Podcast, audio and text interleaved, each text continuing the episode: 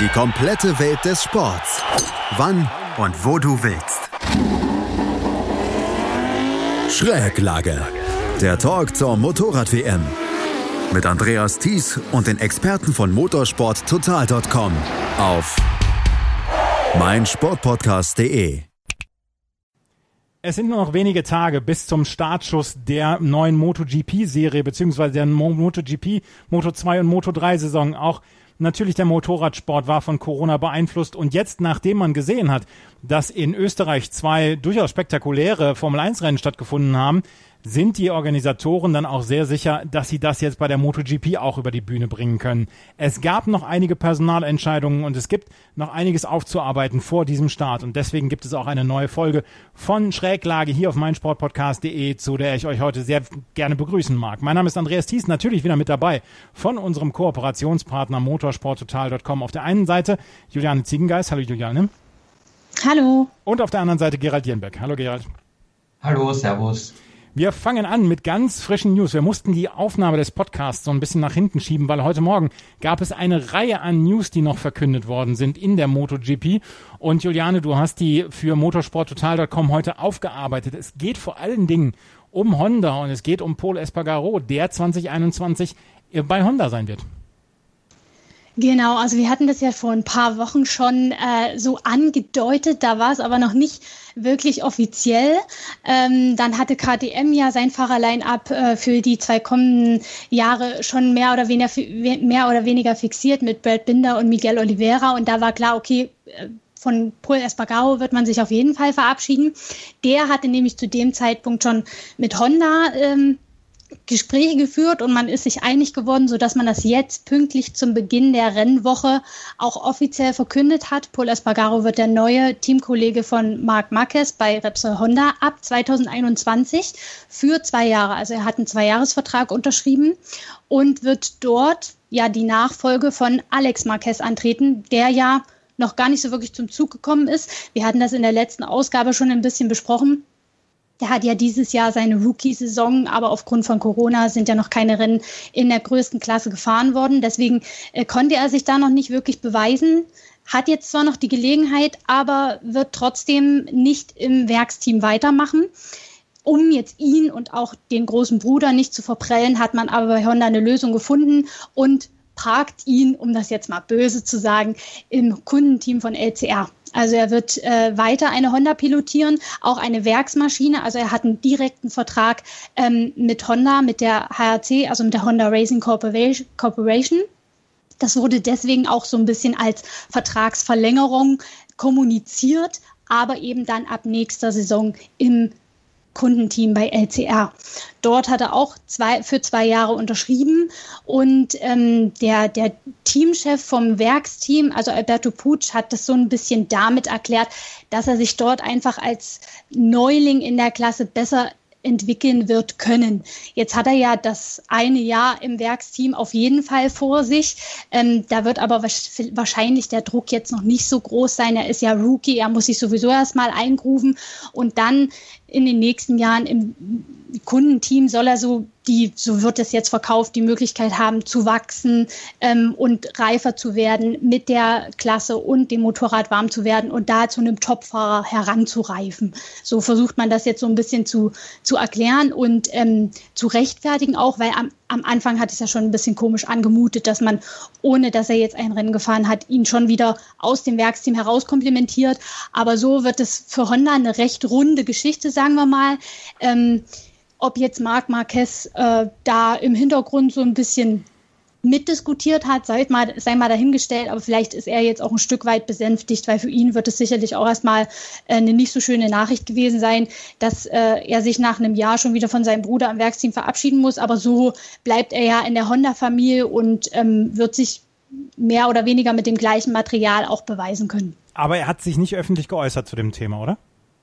Er hat auf einen äh, Tweet von seinem Bruder Alex Marquez reagiert, der eben gesagt hat, ich freue mich auf die Aufgabe bei LCR und weiter Teil der Honda-Familie zu sein. Und da gab es einen Daumen nach oben und ein Smiley und damit hat sich das auch im Moment. Ja. Aber wir werden sicherlich am Wochenende jetzt noch ein paar äh, Kommentare dazu hören, da bin ich mir sicher. Davon ist dann tatsächlich auszugehen. Polo Espargaro wird dann jetzt von KTM rüberwechseln zu Honda. Was verspricht sich Honda von Polo Espargaro? Weil wir haben ja schon in den letzten Jahren dann auch immer darüber gesprochen, dass die Honda wohl sehr, sehr schwer zu bezähmen sei, äh, dass sie komplett auf Marc Marquez zugeschnitten ist. Was äh, verspricht sich Honda von Polo Espargaro? Geht es jetzt an mich? Ja, bitte. Ich mache gerne weiter. Ja, Entschuldigung. ähm, also man muss ja sagen, äh, KTM und Honda sind, äh, was jetzt die Fahrbarkeit des Bikes angeht, schon recht ähnlich, nämlich recht schwierig. Ja. Ähm, und äh, Paul Espargaro hat ja bei KTM viel Aufarbeit, äh, Aufbauarbeit geleistet und man ist sich da bei Honda sehr sicher, dass er das äh, auch in der Entwicklung bei Honda tun wird. Nun brauchen die keine wirkliche Aufbauarbeit, aber in der Entwicklung da ein Fahrerfeedback zu haben ähm, von jemandem, der so viel Erfahrung hat und der mit einem ähnlichen Motorrad in der äh, Klasse aufgewachsen ist, ähm, ist sicherlich nicht von Nachteil. Und äh, man verspricht sich da schon auch in der teaminternen Konstellation mit Marc Marquez einen Zugewinn. Ähm, inwieweit die sich da tatsächlich dann auch gegenseitig herausfordern werden, wird sich zeigen. Ich denke mal, Pur Espargaro hat schon den Anspruch, da nicht äh, die zweite Geige zu spielen, sondern er will schon mit Marc Marquez mithalten. Das wird sicherlich auch teamintern spannend werden.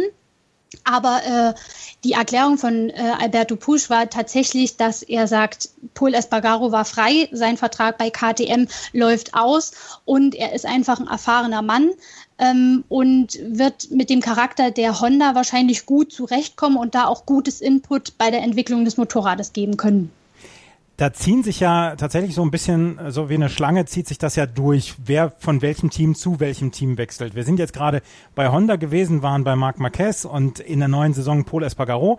Der wechselt von KTM. Gerald, was passiert denn mit KTM im Jahr 2021? Wie ersetzen Sie Paul Espargaro? Ähm, kurz zu Honda vielleicht. Ähm, durch diese Konstellation ist, ist Crutchlow raus. Das ist irgendwie auch das, das, das Interessante daran, weil ähm, er hat jetzt, äh, ist jetzt fünf Jahre gewesen bei, bei Honda im LCR-Team, hat Werksmaterial bekommen, hat äh, Rennen gewonnen, drei Stück. Aber sie haben ihn einfach im Prinzip vor die Tür gesetzt. Ja? Und, und äh, Crutchlow soll in Gesprächen mit Aprilia sein. Da wissen wir auch noch nicht so genau, ähm, wie das jetzt ausgeht, diese Berufungsverhandlung vom Internationalen Sportgerichtshof. Da gibt es nach wie vor keinen Termin für eine Anhörung für die für Iannone. Ähm, aber mit, mit Crutchlow hat Aprilia plötzlich jetzt eine Alternative am Markt und ähm, auch die Dorner soll sehr interessiert daran sein, dass, dass äh, Crutchlow bleibt als, als Brite für den britischen Markt und, und fürs TV-Publikum auch in, in England. Ähm, also das könnte sich anbahnen. Ja? Das ist ziemlich interessant, dass, dass die Crutchlow da vor die Tür gesetzt haben, finde ich. Und deine Frage bezüglich KTM, ähm, sie haben den Petrucci ähm, geholt, aber das Interessante ist, sie haben nicht... Äh, nicht im Werksteam platziert, sondern in, im Tech3-Team. Wobei ähm, KTM jetzt immer wieder betont, dass alle vier Motorräder komplett äh, gleich äh, behandelt werden. Also es gibt nicht ein A-Team oder ein B-Team. Alle haben die gleichen Voraussetzungen, die gleiche Unterstützung. Und ähm, wer, wenn jetzt eine neue Entwicklung kommt und es gibt jetzt nicht für alle Fahrer genug Teile jetzt an einem Rennwochenende, dann würde es der bekommen, der im, in der WM am besten platziert ist. Und wenn das Petrucci ist, im Tech 3 Team, würde es er bekommen. Also da, das sind alle gleichgestellt, gleichgestellt das, das betont KTM immer sehr. Und ähm, sie haben eigentlich die Teamaufteilung so gemacht, ähm, dass, dass Brad Binder und Miguel Oliveira im, im unter Anführungszeichen Werksteam ähm, fahren wird, weil beide sind jung, beide sind lange bei KTM, beide waren schon in der Moto 3 Teamkollegen, in der Moto 2 Teamkollegen. Das heißt, die ganze Team Harmonie funktioniert zwischen den beiden und in den kleinen Klassen haben, hat diese Konstellation gezeigt, dass sie auch erfolgreich sind. Ja. ja also ähm, genau das setzt jetzt KTM fort in, in, der, in der MotoGP. Und äh, mit Petrucci und Lecona haben sie einen erfahrenen Fahrer und einen jungen Fahrer, von, von dem wir noch nicht genau wissen, wie er sich wirklich schlagen wird. Ähm, bei Lecona müssen wir abwarten. Und mit Petrucci haben sie natürlich eine Referenz reingeholt, weil ähm, wenn Petrucci die anderen drei jungen Fahrer äh, schlägt ja, und ihnen um die Ohren fährt, dann, dann wissen sie bei KTM, naja, unsere Jungen sind vielleicht doch nicht so gut. Und in der normalen Welt, ja, wenn, wenn du mit, mit Oliveira und, und Brad Binder Erfolge haben müsst, dann müssten sie Petrucci locker im Griff haben. Also da ist, da ist Petrucci natürlich auch so eine Referenz. Und sie holen zum ersten Mal auch einen, einen Mann dazu, der von Ducati kommt, weil bisher waren ja alle anderen Fahrer MotoGP-Fahrer, die sie geholt gehabt haben, von Paul Espargaro, Bradley Smith und äh, ähm, eben Johann Zarco letztes Jahr, die sind ja alle von Yamaha gekommen. Und jetzt haben sie jemanden von KTM, äh, Entschuldigung, von, von Ducati bei KTM und mit Petrose im Hintergrund auch eine Referenz, der eben viel Erfahrung bei Honda hat. Also da haben sie echt ein, ein rundes Paket geschnürt und sie sind im Aufbau nach wie vor und setzen einfach auf die jungen Leute und ich glaube, das ist auch der richtige Schritt, ja. Also, ähm, Miguel Oliveira und Brad Binder kommen ins KTM-Team und Tech 3 wird dann mit ähm, Ika de Corona und mit Danilo Petrucci dann nächste, nächste Saison besetzt sein. Genau. Ja, gut. Das ist nicht ganz so leicht, hier alles immer auseinanderzuhalten bei den ganzen Bäumchen wechsel dich Spielchen in der MotoGP in dieser und für die nächste Saison. Ähm, wir haben also das, ähm, das, ja, das KTM-Bike oder die KTM-Bikes haben wir besetzt. Wir haben eben schon über Kel Crutchlow gerade gesprochen. Gerald hat das angemerkt. Was passiert jetzt mit Kel Crutchlow, Juliane? Das ist eine sehr gute Frage. Er hatte das ja tatsächlich schon, ich glaube, vergangene Woche selber in einem Interview angedeutet, dass er, er eben äh, bei LCR nicht weitermacht ähm, oder weitermachen kann, weil er eben von Alex Marquez dort beerbt wird und man ähm, Honda-seitig eben an Takaki Nakagami, der ja im Moment sein Team Teamkollege bei LCR festhalten will, Honda, Japan, da möchte man einen Japaner im Team. Der wird also bleiben, auch wenn das noch nicht offiziell bestätigt ist, aber ähm, das liegt ja irgendwie auf der Hand. Ähm, und für Crutchlow, ja, ist jetzt die Frage, er ist ja jetzt für einen MotoGP-Fahrer schon im recht fortgeschrittenen Alter mit Mitte 30, aber äh, er hat klar gemacht, dass er gerne weitermachen wollen würde, auch wenn ja zwischenzeitlich immer mal das Thema Rücktritt im Raum stand. Aber jetzt, ich glaube, in dieser Corona-Zeit hat er auch gemerkt, also so richtig fertig bin ich noch nicht mit der äh, Geschichte. Und er hat in diesem besagten Interview, in dem er selber die Trennung schon angedeutet hat, auch gesagt, er könnte sich durchaus vorstellen, dass es bei Aprilia ähm, mit äh, Aleix Espargaro als Teamkollegen durchaus Spaß machen könnte und er da ähm, Interesse hatte, diese äh, doch relativ neue Maschine, die sie in, diesem, in dieser Saison an den Start bringen, mit weiterzuentwickeln.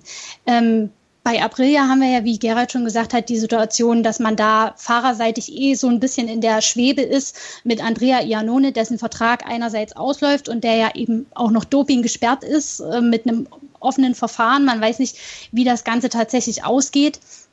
Jetzt wird er in den ersten Rennen dieser Saison von Bradley Smith ersetzt. Der ist ja offizieller Testfahrer, war ja auch schon mal Stammpilot, aber äh, konnte sich da auch nicht wirklich beweisen. Jetzt wird abzuwarten sein, wie er sich in diesen Rennen schlägt. Das ist ja doch ein durchaus relativ äh, anders geartetes neues Motorrad in der Entwicklung. Ähm, aber man scheint da eben auch die Fühler nach Cal Crutchlow auszustrecken. Also auch das äh, Adresse, Interesse seitens Aprilia scheint da zu sein. Ob man sich da jetzt schon geeinigt hat um, ähm, oder noch einigen wird, das wird die Zeit zeigen. Aber man würde sich natürlich schon wünschen, dass Cal Crutchlow ähm, noch was dranhängen kann, weil so abtreten will man ja irgendwie auch nicht, ne? Nee, absolut nicht. Und äh, dass gerade dann Corona dann so heimlich still und leise abtreten, das, das glaube ich, ist auch nicht im, im Interesse von Cal Crutchlow, der ja, ja durchaus auch so selbstbewusst durchs Leben geht. Ähm, Gerald, wir haben, ihr habt eine schöne Übersicht gehabt auf motorsporttotal.com mit den ganzen Fahrerwechseln Richtung 2021. Um zwei Teams müssen wir uns nicht kümmern. Das ist einmal Suzuki und einmal Avincia Ducati. Die werden wohl beide äh, mit dem gleichen Team ins neue, ins neue Jahr gehen, oder? Bei Suzuki Alex Renz und Jean Mir und bei Avincia Ducato Tito Rabat und eventuell Johann Zarco? Ja, genau. Also es sieht momentan schon danach aus, dass Zarco auch dort bleiben wird. Rabat hat einen Vertrag für nächstes Jahr. Und, und ich glaube eben, dass, dass sie mit Sarko nächstes Jahr weitermachen werden, weil diese Saison wird auch relativ kurz. Er ist neu bei der Ducati mhm. und äh, da muss man jetzt mal schauen, wie er sich, wie er damit wirklich zurechtkommt. Und ich glaube, dass, dass er dort bleiben wird nächstes Jahr ähm, auf jeden Fall zu beobachten weiterhin. Aber bei diesen beiden Teams standen die wenigsten Ergänzungen von euch von motorsporttotal.com. Deswegen können wir diese Teams jetzt erstmal zur Seite legen. Wir müssen über Andrea Dovizioso sprechen. Der hat für Schlagzeilen gesorgt. Nicht nur, weil er verletzt ist, sondern auch, weil er eventuell ähm, das Jahr 2021 aussetzen will, Gerald. Was steckt da dahinter? Und was steckt hinter der Verletzung? Also die Verletzung, er, er hat äh, ein Rennen, ein Motocross-Rennen in Italien bestreiten dürfen. Er fährt ja extrem gern Motocross, trainiert damit viel. Und Ducati hat ihm das erlaubt, an einem richtigen Wettbewerb teilzunehmen, um wieder ein Wettbewerbsgefühl zu spüren, Adrenalin zu spüren und so, weil du bereitest dich für, einen, für ein Rennen doch anders vor als, als für einen Test. Und eben dann das, das Wettbewerbsgefühl. Leider ist er gestürzt, hat sich das Schlüsselbein gebrochen, wurde operiert und, und ist wieder im Training. Einfach Pech gewesen, soweit man gehört hat. Ähm, und er sollte jetzt am Wochenende fahren können in Jerez, sollte kein Problem sein, aber natürlich so kurzfristig vor dem Saisonstart eine Verletzung ist natürlich nicht gut. Und ähm, ja, wie gesagt, die, die ganze andere Geschichte mit, mit Vertragssituation, ähm, es sollen die Gespräche momentan zum Erliegen gekommen sein, vor allem dann auch seit der Verletzung, damit sich Dovizioso komplett auf die, auf die Re Rehabilitation und das Training konzentrieren kann. Auf der anderen Seite sein Manager Simone Battistella hat eben auch kürzlich in den Raum geworfen, ja, vielleicht macht er ein Jahr Pause, was in der Motorrad-WM nicht so oft vorgekommen ist wie in der Formel 1 zum Beispiel, aber in der Regel hat das nicht so toll funktioniert, wenn jemand Pause gemacht hat und wieder zurückgekommen ist. Also es ist nicht so, so einfach, wieder auf das absolute Top-Niveau zu kommen.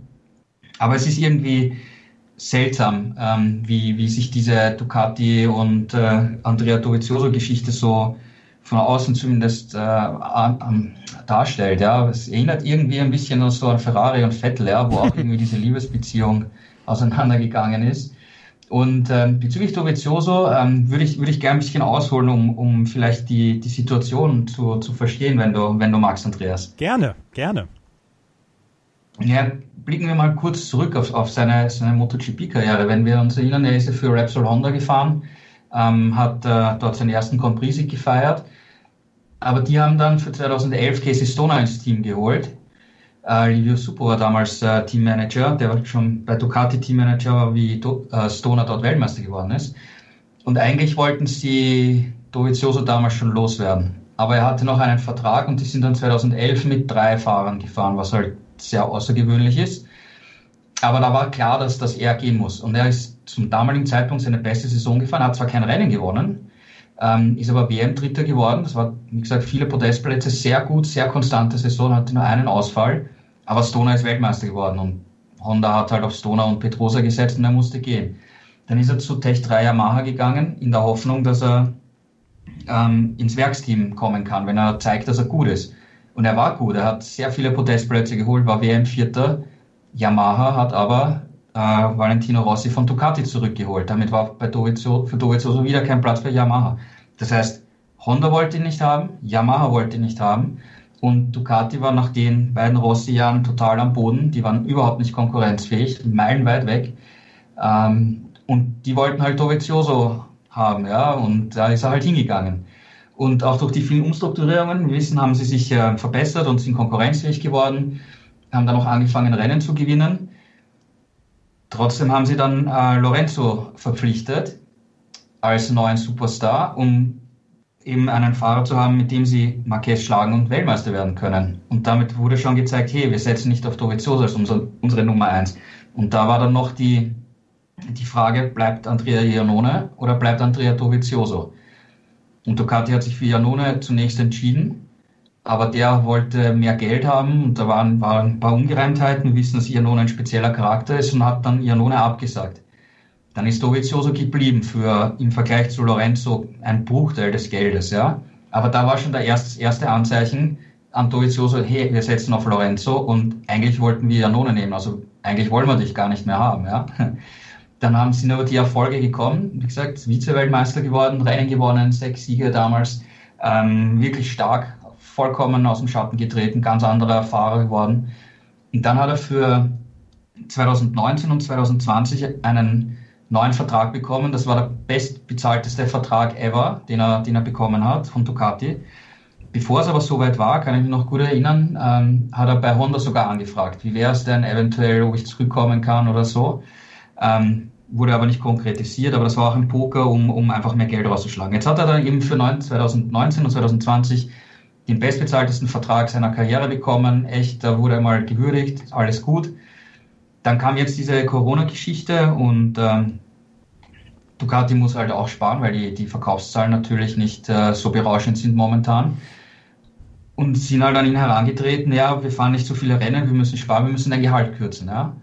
Ähm, was, glaube ich, nachvollziehbar ist und Dovizioso ist ein sehr intelligenter Typ, ja, das ist, glaube ich, auch für ihn nachvollziehbar. Aber da hat es schon irgendwie Ungereimtheiten gegeben. Das soll sich ziemlich in die Länge gezogen haben, äh, bis man da zu einer Einigung gekommen ist. Ja, und jetzt ist natürlich offen, wie geht's weiter, ja, aber man hat irgendwie das Gefühl, wenn du jetzt Doviziosos Karriere ansiehst, er war jetzt schon so oft in einer Situation, wo das Team, wo ihm Teams gesagt haben, na, eigentlich wollen wir dich gar nicht, wir, wir setzen gar nicht auf dich, ja. Und was man auch so gehört hat, ist natürlich, dass, dass das Gehalt ist sekundär für ihn. Also es, es ist schon ein Maßstab, wie, wie sehr ein Team jemanden schätzt, ja, muss man schon sagen, im Motorsport generell oder überhaupt im Sport generell. Ähm, aber er möchte ein Paket haben vom Umfeld her, wo, wo die Leute halt echt an ihn glauben. Und, und das ist irgendwie der Knackpunkt, ob das bei Ducati der Fall ist.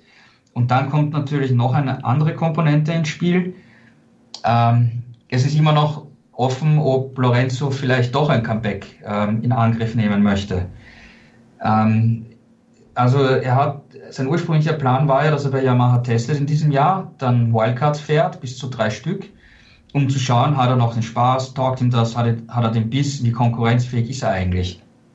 Und dann zu schauen, ähm, würde ich mir ein Comeback vorstellen können oder nicht. Das wird dieses Jahr nicht passieren. Wildcards sind gestrichen, ob er überhaupt nochmal für Yamaha testen wird, ist auch offen. Keine Ahnung momentan, da ist momentan nichts äh, fix geplant. Ob er jetzt dann aus dieser er macht jetzt nichts, ein, ein Comeback macht, schwierig. Ähm, ich kann mich erinnern, wie festgestanden ist, dass Lorenzo Yamaha, äh, Entschuldigung, Ducati verlässt und zu, zu Honda geht, haben mir Teammitglieder gesagt, jetzt nicht vom Management, sondern Mechaniker und, und im Umfeld von, von Ducati, ja, dass, dass der falsche Fahrer geht, ja, weil wir brauchen Lorenzo und mit Dovizioso werden wir nicht Weltmeister. Das heißt, im, im Team glauben die Leute nicht an Dovizioso. Ja? Und das ist, glaube ich, dieser, dieser entscheidende Knackpunkt. Und wie gesagt, Ducati hat eventuell Lorenzo in der Hinterhand, falls man sich mit, mit Dovizioso nicht einigen würde, müssen wir abwarten. Ja? Also wir können das jetzt nur von außen beobachten, wie entscheidet sich Dovizioso, wie ist die Harmonie bei Ducati. Ähm, wir fangen jetzt an mit zwei Rennen in Jerez, die sind traditionell für, für Ducati schwierig. Müssen wir schauen, wie sich das entwickelt. Und natürlich, was macht was macht Lorenzo? Ja, ja. keine Ahnung. Ja. Also ein bisschen Dovizioso, der ewig Unverstandene, beziehungsweise der ewig wenig Geliebte? Kann man so sagen. Ähm, mir ist letztens auch was eingefallen. Wir haben, wir haben ja oft gehabt äh, Duelle zwischen Dovizioso und Marquez in der, in der letzten Runde, in der letzten Kurve. Ja. Und mehr Rennen hat äh, Dovizioso für sich entschieden und nicht Marquez. Mir haben aber einige Fahrer gesagt, das spricht für Marquez und nicht für Dovizioso. Sage ich, warum? Ja, sagen die, naja, das waren eigentlich alles Rennen, in denen der Marquez keine Chance hatte, überhaupt zu gewinnen, aber er hat es probiert bis zum Schluss. Und wenn Dovizioso eh dieses Rennen unter Kontrolle hat, hätte er es nie dazu kommen lassen dürfen, dass der überhaupt noch angreift, ja, in der, in der letzten Runde. Also da, das ist schwierig, ja. Ja, also du hast das, du hast das richtig gesagt, wobei, ich meine, er ist, er ist einer der besten Rennfahrer und, und er hat äh, die Ergebnisse der letzten Jahre sprechen für sich. Auf der anderen Seite, über eine Saison ist er kein Marquez-Bieter. Und das ist das, was aber jeder sucht. Ja? ja? Das will jeder haben. Ein Fahrer, der Marquez über die Saison schlagen kann. Und, und Yamaha hat sich da jetzt eben mit, mit Quattraro und Vinales gut aufgestellt. Ich glaube, die haben, die haben das Potenzial. Honda hat sich mit Paul Espargaro verstärkt. Ja? der hier auch, ähm, traue ich hinzu, im Spitzenfeld eine große Rolle spielen wird. Ob er Marquez am, über eine Saison am gleichen Motorrad schlägt, wird sicher sehr, sehr schwierig. Aber er kann natürlich äh, gegen Vinales, gegen Quattro und so kämpfen und denen auch Punkte dann wegnehmen und so. Also das ist, die haben sich einmal wirklich sehr stark in Stellung gebracht und Ducati, denen fehlt so ein Fahrer, der Marquez wirklich schlagen kann, ja, weil Jack Miller über eine Saison glaube ich nicht, dass er das machen kann. Und ähm, auch äh, Bagnaia, weiß ich nicht. Ja, das ist äh, Jorge Martin soll zu, zu Brahma kommen. Müssen wir natürlich abwarten, wie er sich entwickelt, aber das sind momentan auch nicht Kaliber, die, mit denen man Marquez schlagen kann in Höchstform. Ja, also schwierig. Also, Dovizioso ist ein ganz, ganz spannendes Thema und wird uns wahrscheinlich dann auch noch in den nächsten Wochen dann begleiten und in den nächsten Monaten. Aber wird er am Sonntag fahren können? Ja, also so wie es aussieht, kann er fahren. Wir haben am Mittwoch den Testtag. Ja. Ähm, danach werden wir mehr wissen, aber so, so, wie der Plan momentan ist, wieder fahren. Ducati hat aber trotzdem Michele Piro, den Testfahrer, nach, nach Jerez geschickt. Der ist auch vor Ort für den Fall der Fälle, dass, dass Dovizioso nicht fahren könnte. Aber momentan wird damit geplant von Ducati, dass Dovizioso fährt. Gerald Hirnbeck mit ganz, ganz ausführlichen Äußerungen zu Andrea Dovizioso, der dann ja auch so ein bisschen für Diskussionen innerhalb der MotoGP und bei Beobachtern beziehungsweise dann Fans sorgt. Aber wo wir eben Yamaha schon etwas angerissen haben, Juliane, da müssen wir dann auch über Yamaha sprechen. Und ähm, Gerald hat es eben schon erwähnt, Maverick Vinales und Fabio Quattararo werden 2022, 2021 dann auf der Yamaha sitzen. Da fällt einem der Name Valentino Rossi doch relativ schnell ein. Was passiert mit Valentino Rossi? Tritt er jetzt wirklich Ende 2020 zurück? Nein, also wir dürfen davon ausgehen, dass er weitermacht, auch wenn man da mit der offiziellen Bestätigung äh, noch ein bisschen wartet. Aber das scheint ja im Moment so Mode zu sein, dass man ähm, wartet, bis man es nicht mehr abstreiten kann. Ähm, aber man hört wohl, dass man sich da einig geworden ist mit Petronas Yamaha, also mit dem Satellitenteam, in dem ja im Moment noch Quattararo fährt. Der beerbt ja äh, Rossi im Werksteam und Rossi switcht dafür sozusagen zu Petronas. Er hat wohl auch schon den Vertrag mehr oder weniger unterzeichnet und ähm, jetzt ja fragt man sich, okay, wann wird das Ganze offiziell gemacht? Ähm, es könnte natürlich jetzt am Rennwochenende passieren. Es kann aber auch sein, dass man äh, noch ein, zwei Rennen abwartet, bis man das Ganze offiziell macht. Ähm, man hat aber äh, gehört, man wollte bei Petronas auf jeden Fall Franco Morbidelli vor Rossi bestätigen. Und das das ist vorhin in unserer Honda-Diskussion ein bisschen untergegangen, hat man nämlich heute Vormittag gemacht. Also Franco Morbidelli wird bei Petronas Yamaha bleiben ähm, für zwei weitere Jahre, also bis 2022. Und er wird dann eben voraussichtlicherweise als Teamkollegen nächstes Jahr seinen Mentor ähm, Valentino Rossi bekommen, mit dem er ja regelmäßig auf der Ranch in Tavoya unterwegs ist und äh, sowieso sehr, sehr dicke. Also von der Teamkonstellation her würde das, glaube ich, ganz gut passen. Ähm, jetzt warten wir eigentlich nur noch auf die offizielle Bestätigung. Wann könnte die offizielle Bestätigung kommen oder wartet man da auch das Rennen jetzt ab? Also äh, ich schätze mal entweder am ersten oder am zweiten Rennwochenende, also in den nächsten zwei Wochen. Valentino Rossi hatte auf jeden Fall vor ein paar Wochen in einem Interview gesagt, er wird sich vor der Saison entscheiden. Ähm, diese Entscheidung ist dem Vernehmen nach schon gefallen. Vielleicht geht es jetzt noch um so ein paar Details, aber im Großen und Ganzen dürfen wir davon ausgehen, dass das fix ist und dann eben vielleicht diese Woche, vielleicht nächste Woche offiziell gemacht wird. Also, halten wir das mal fest. 2021 tut sich einiges. Da gibt es ein Bäumchenwechsel dich der allerersten Güte für die MotoGP. Auf der Honda werden Marc Marquez und Paul Espargaro sitzen. Auf der Ducati Jack Miller und Andrea Dovizioso vielleicht. Yamaha, Maverick Vinales und Fabio Quattararo, Valentino Rossi, dann eventuell ähm, auf der Petronas Yamaha zusammen mit Franco Morbidelli. Auf der LCR Honda Alex Marquez und Takaaki Nagagami wahrscheinlich. Aleix Espargaro, Andrea Janone, vielleicht Bradley Smith auf der Aprilia. KTM, Brad Binder und Miguel Oliveira. Auf der Suzuki Alex Rins und Joan Mir. Auf der Tech 3 KTM Danilo Petrucci und Ika Licona. Und auf der Vincia Ducati Tito Rabat und wahrscheinlich Johann Zarco. Gerald, ähm, ist das, ist das normal so? Ich meine, wir machen das jetzt schon zwei, drei Jahre, aber ähm, ist das normal so, dass es dass vor einer Saison so viel passiert? Naja, es war der Corona-Lockdown, die Leute haben nicht viel zu tun gehabt. Ja. Und ähm, man redet natürlich sicher. Und äh, wie, ich, wie ich gesagt habe, ähm, wir, haben, wir haben eigentlich nicht, äh, im, davor relativ wenig äh, Wechselgeschichten gehabt. Vor allem, vor allem vor zwei Jahren, da war, ist kaum was passiert. Und äh, es suchen, wie gesagt, vor allem die, die Werksteams und die Top-Teams ähm, Fahrer, um einerseits, die das Potenzial haben, Marquez zu besiegen und andererseits auch Fahrer, um das Projekt weiterzubringen, ja, also wie, wie zum Beispiel, dass sie jetzt Petrucci reingeholt haben bei KTM, ja, ähm, um, um einfach das Projekt weiterzuentwickeln, ja, und falls Crutchlow zu Aprilia gehen würde, würde er natürlich auch extrem viel Erfahrung mitbringen, weil er ist ja Yamaha gefahren, Honda gefahren, Ducati gefahren, eigentlich fehlt ihm nur KTM und Aprilia und Suzuki. Ähm, aber er hat eben extrem viel Erfahrung und, und würde auch diesem Projekt weiterhelfen, würde, bin ich mir sicher. Ja. Also da, diese zwei Ansätze, glaube ich, haben dafür, dazu geführt, dass, dass äh, wir so viele Wechsel haben. Und natürlich, wenn ein Dominostein fällt, dann fallen, sie alle. fallen die anderen natürlich auch. Ja. Und da war natürlich der, der Schachzug von, von Honda, den Poles Vogaro äh, wegzulocken von KTM, natürlich sicher ausschlaggebend dafür, dass ich dann ein größeres Karussell in Bewegung gesetzt hat. Das größere Karussell hat sich in Bewegung gesetzt und wir werden natürlich im Laufe dieser Saison beziehungsweise im Laufe der nächsten Saison, die dann hoffentlich wieder ganz normal ablaufen wird, dann auch darüber sprechen. Juliane, das Einzige, was in dieser MotoGP fehlt, ist jetzt noch ein deutscher Fahrer. Wann kriegen wir den? ja, du träumst, du träumst. ähm, ja, das ist eine gute Frage. Also wir haben natürlich äh, in der Moto 2 mit Marcel Schrötter einen äh, jungen, motivierten, talentierten Fahrer. Ähm, aber dem fehlt eben noch ein Sieg, dem fehlt eben noch ein Titel.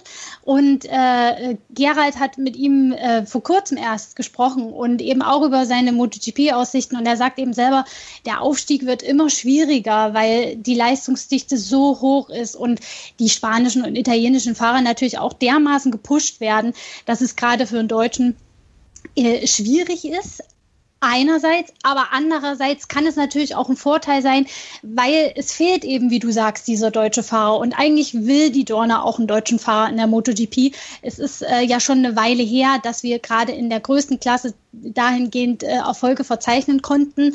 Ähm, Stefan Bradl ist ja schon länger auch äh, leider nur noch Testfahrer. Ähm, insofern bleibt uns da im Moment nichts anderes als die Daumen zu drücken.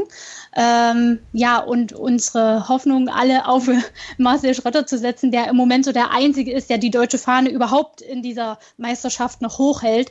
Äh, da sind wir überhaupt froh, dass wir ihn noch haben. Mhm aus deutscher Sicht, aus deutschsprachiger Sicht haben wir natürlich auch noch einen Tom Lütti. Der hat es ja an der MotoGP auch schon mal versucht. Leider jetzt so semi-erfolgreich, was sicherlich auch am Team lag. Aber äh, ja, da wird die Zeit zeigen, wie sich das Ganze entwickelt. Wobei man sagen muss, wenn man jetzt so diese aktuelle Vertragsverhandlerei äh, äh, betrachtet, sind eben auch die nächsten zwei, bei manchen Teams ja sogar die nächsten vier Jahre schon wieder fix sollten sich alle an ihre Verträge halten. Das ist natürlich auch nicht gesagt. Wir haben es bei Lorenzo gesehen, sowas kann schnell gehen, auch bei einem erfahrenen Fahrer. Aber ähm, das ist halt auf die nächsten zwei, drei Jahre auch schon wieder viel besetzt. Und insofern, ja, wären die Chancen eher geringer als größer, muss man leider sagen. Ja, also im Moment sieht es nicht danach aus, als ob wir einen deutschen Piloten dann in der MotoGP auf mittlere Frist beziehungsweise auf absehbare Zeit dann erleben werden. Marcel Schröter hält dann die Fahne in der Moto 2 in der nächsten Saison hoch. Jetzt haben wir ganz, ganz viel über dieses ähm, Karussell, über dieses Fahrerkarussell gesprochen, aber wir haben ja auch ein Rennwochenende vor uns und ein Fahrer, Gerald, hat ein bisschen Ärger gemacht, nämlich Fabio Quadraro. Was ist da gewesen? Ja, wir haben bei vielen Fahrern gesehen, dass sie äh, mit verschiedensten Motorrädern ähm, trainieren. Das fang, fing an mit Motocross, Supermoto, aber auch mit, mit Superbikes auf, auf normalen Rennstrecken. Und ähm, da sieht das Reglement vor, dass das äh, Straßenversionen sein müssen. Man darf natürlich die Spiegel abmontieren, Blinker abmontieren, Kennzeichenhalterung abmontieren und man darf auch ähm, andere Bremsen äh, und andere Reifen verwenden. Es dürfen aber keine Rennslicks sein. Aber zum Beispiel bei, bei Dämpfung äh, und Bremsen darf man was, was machen, um, um es für den Fahrer besser einzustellen und auch, ähm, wenn es der Sicherheit dienlich ist. Aber sonst sind keine ähm, Modifikationen erlaubt. Also es muss prinzipiell äh, der Serie entsprechen. Und ähm, Quattro hat ein Motorrad vorbereitet bekommen, ist in Le Castellet gefahren. Und ähm, das soll ein anderes Team sich diese Fotos, die er auch auf Social Media gepostet hat, genauer angesehen haben. Und da sollen ähm, Teile dabei gewesen sein, die eher Richtung Superbike gehen. Es wird vermutet, dass sogar bei Elektronik etwas der Fall war oder Motormodifikationen, was nicht erlaubt wäre. Ähm, Details wissen wir noch nicht. Er muss in TRS zu den, zu den Offiziellen gehen und, und sich erklären. Eine Strafe ist aber nicht zu erwarten. Das ist dann wahrscheinlich mehr eine, eine Klarstellung. Aber wie gesagt, da ist es nicht erlaubt äh, mit, mit äh, Yamaha R1 aus der, aus der Superbike-WM. Mit denen dürfen sie nicht trainieren. Das muss schon eine, eine Straßenmaschine sein. Ja. Ähm, das gilt aber nur für ähm, Rennmaschinen, die du auf der normalen Rennstrecke fährst. Bei Motocross oder Dirt-Track-Maschinen, da können sie verfahren, was sie wollen, weil das ist schon zu weit von, von der MotoGP entfernt. Aber verspricht sich Quadraro da irgendwas von, wenn er äh, bei einem Test oder wenn er etwas testet, was eigentlich gar nicht in der MotoGP eingesetzt werden darf? Oder was eigentlich gar nicht in der MotoGP gemacht werden darf? Also diese, also er hat sich noch nicht dazu geäußert, was, was ja. genau bei diesem Test war.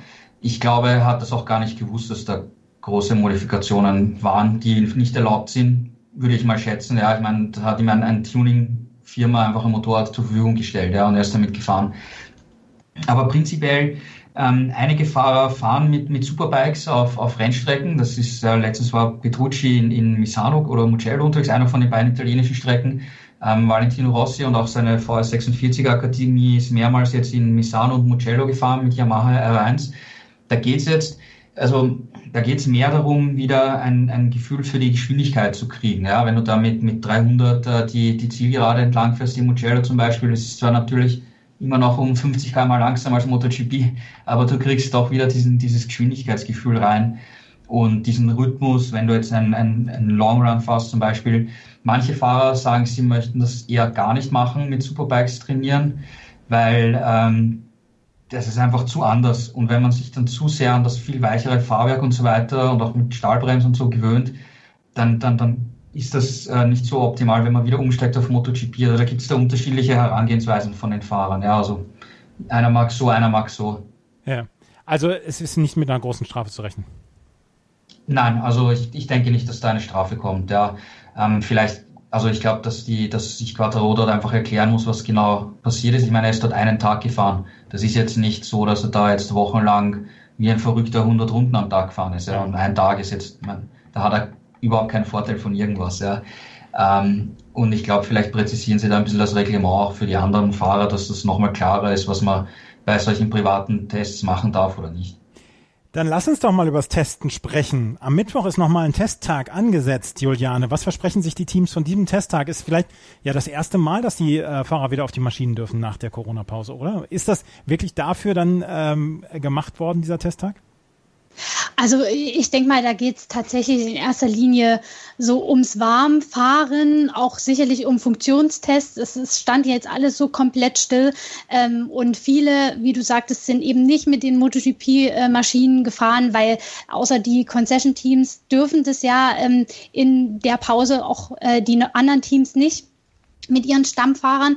Und äh, insofern wird es das erste Mal sein, dass sie wieder, ich sag mal, unter normalen Bedingungen ein, normal ist ja unter Corona auch ne, nicht normal, aber was jetzt die Streck, Strecken-Action angeht, unter normalen Bedingungen wieder raus dürfen mit ihren Maschinen. Ähm, da wird es darum gehen, sich mit den Bedingungen vor Ort vertraut zu machen, mit der Strecke, mit dem Asphalt, mit den Temperaturen ähm, und einfach sich wieder reinzufahren, ein Gefühl dafür zu bekommen, für die Geschwindigkeit, für ähm, ja, die Kräfte, die da wirken. Und ähm, man muss aber sagen, da alle Klassen an diesem Tag testen. Und damit meinen wir MotoGP, Moto2, Moto3 und die Moto E, ist es natürlich in den Sessions, die fahren immer hintereinander, relativ begrenzt die Zeit die man dann auf der Strecke verbringt. Also ähm, das ist wirklich ein Warmlaufen. So viel äh, vorbereiten aufs Wochenende kann man sich da nicht. Aber es wird sicherlich auch eine Rolle spielen, sich mit diesen Corona-Maßnahmen, die jetzt ja zum ersten Mal an so einem Rennwochenende greifen, vertraut zu machen. Also weniger Personal in der Box, ähm, entsprechende Schutzmaßnahmen, Masken und so weiter, ähm, Social Distancing Tests, Körpertemperaturmessung, das alles, da muss man ja auch erstmal reinwachsen ähm, und mit warm werden. Darum wird sicherlich auch ein Stück weit gehen. Und so kann man dann schon so ein bisschen vorbereitet dann eben am Freitag in die ersten Trainings gehen. Ich denke, das wird dann erstmal am Mittwoch so ein Herantasten sein. Da wird es nicht großartig um Zeiten oder sowas gehen. Hauptsache, es tut sich keiner weh. Ja, also das wäre natürlich fatal. Also wir haben es jetzt bei Dovizioso gehört, das war Gott sei Dank jetzt kein Bruch, der ihn für, keine Ahnung, Wochen flach legt, auch wenn er sicherlich so ein bisschen angeschlagen in dieses Wochenende gehen wird.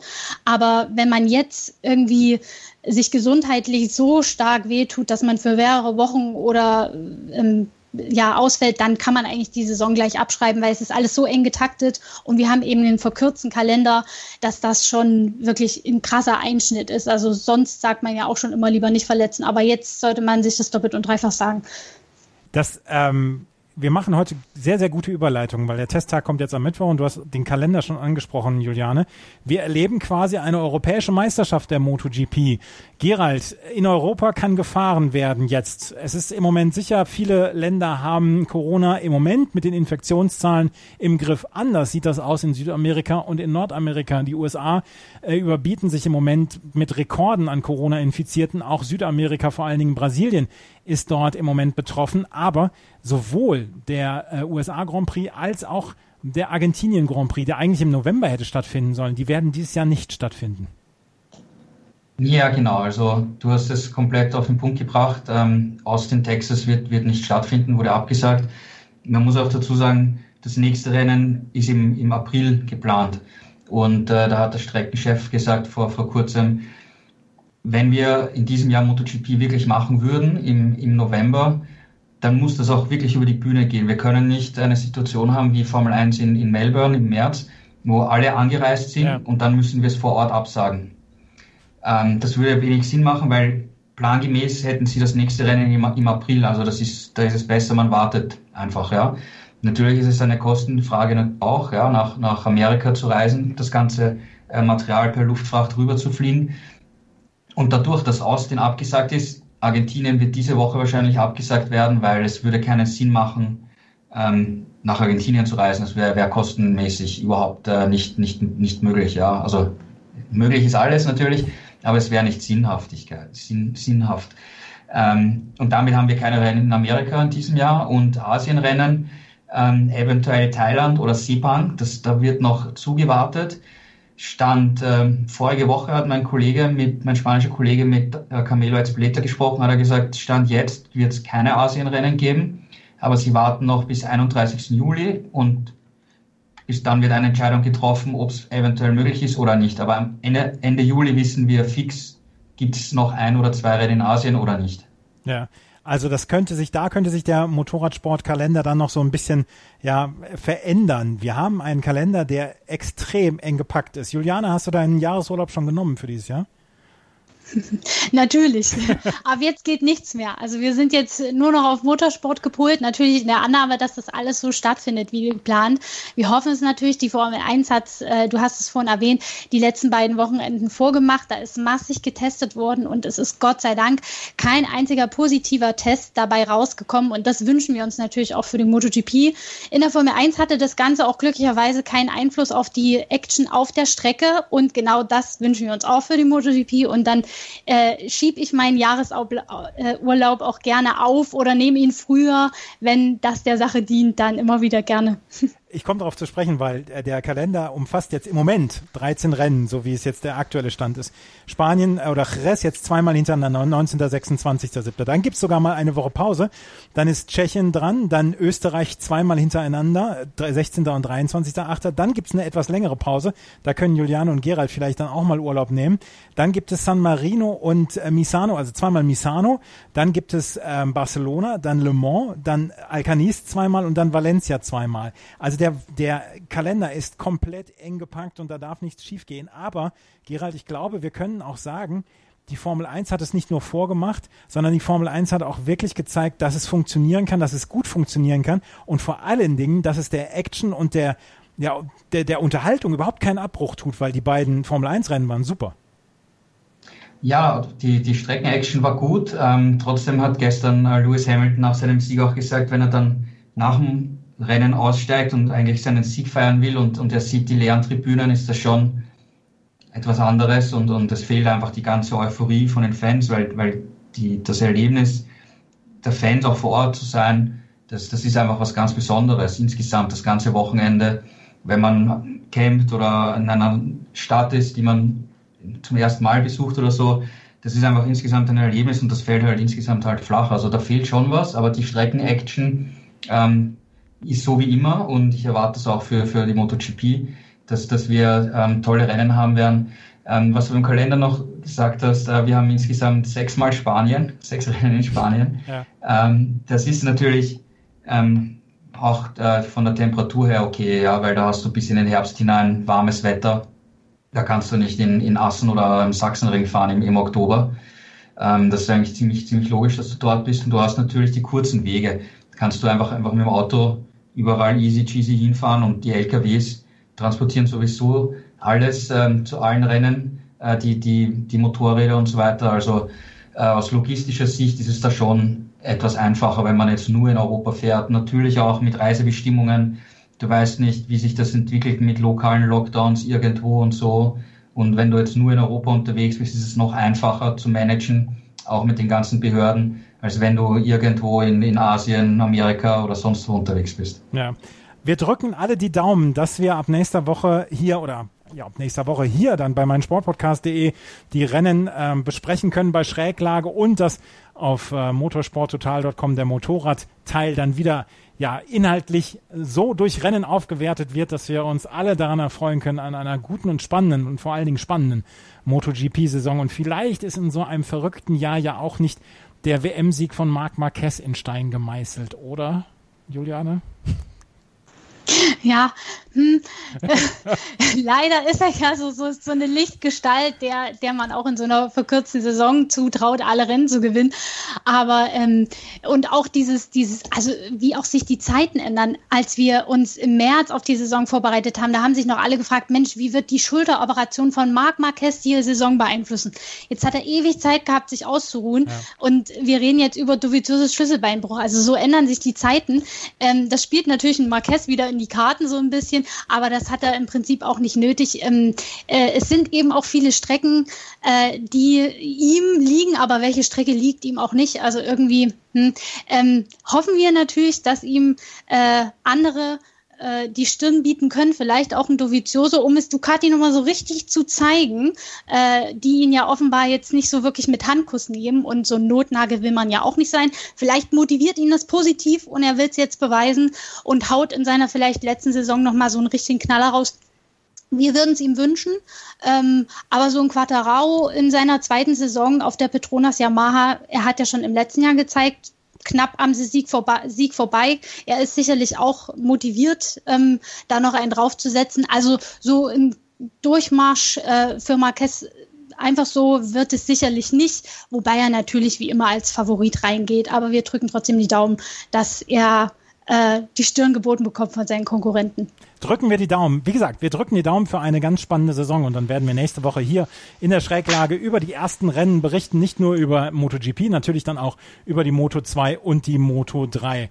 Das war die neue Ausgabe von Schräglage, wo wir allerlei Personaldiskussionen und Personalrochaden für die nächste Saison besprechen mussten. Wir haben den Testtag jetzt noch am Mittwoch und wir haben dann ab Freitag die Trainings und das Qualifying dann für die Rennen am Sonntag. Das waren Juliane Ziegengeist und Gerald Dierenbeck von unserem Kooperationspartner motorsporttotal.com mit ihrer Expertise. Danke euch beiden. Ja, danke auch. Bis zum nächsten Mal dann mit einem Rennergebnis hoffentlich. Hoffentlich. Ja, danke schön und viel Spaß bei den Rennen am Wochenende. Wenn euch das gefällt, was wir machen, freuen wir uns über Bewertungen und Rezensionen auf iTunes. Ihr solltet auf jeden Fall motorsporttotal.com in eure Bookmark setzen, weil ohne motorsporttotal.com geht es dann auch nicht, die MotoGP. Vielen Dank fürs Zuhören. Bis zum nächsten Mal. Auf Wiederhören. Die komplette Welt des Sports. Wann und wo du willst. Schräglage. Der Talk zur Motorrad-WM mit Andreas Thies und den Experten von motorsporttotal.com auf meinsportpodcast.de.